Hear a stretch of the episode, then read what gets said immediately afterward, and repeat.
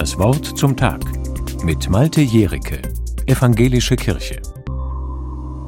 Weinen und lachen, hassen und lieben, leben und sterben. Große Worte, große Gefühle. Das ganze Leben ließe sich wohl in solchen Begriffspaaren beschreiben. Sie stammen aus dem biblischen Buch des Predigers.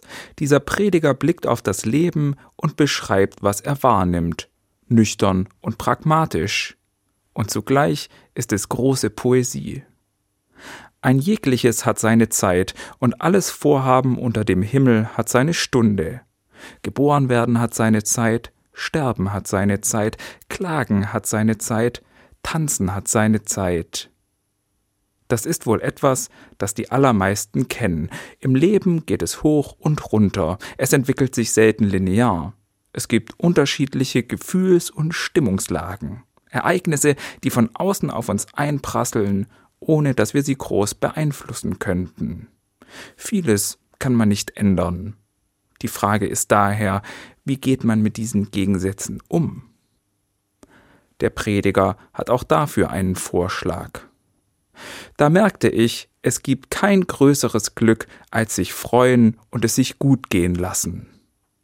Ich höre daraus, aus all dem, was das Leben für mich bereithält, soll ich das Beste machen, mein Leben so schön wie möglich gestalten.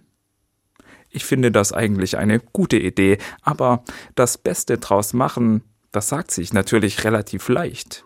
Es umzusetzen, wenn man weint, hasst oder mit dem Tod konfrontiert ist, wird dann oft schwieriger. Dem Prediger hilft dabei offensichtlich, dass er sich in der Ewigkeit Gottes aufgehoben weiß.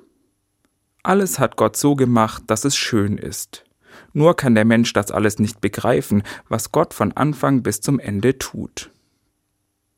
Der Prediger anerkennt, es gibt Grenzen der menschlichen Erkenntnis, sein eigener Einfluss auf das, was ihm passiert, ist begrenzt was nicht heißt, dass dem Prediger alles gleichgültig wäre. Weinen, lachen, leben, sterben, lieben, das gehört alles dazu, das ist wichtig.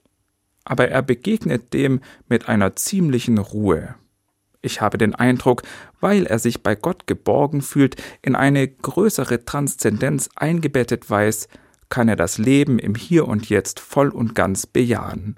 Pragmatisch, nüchtern, fröhlich, das Beste draus machend, so gut es eben geht.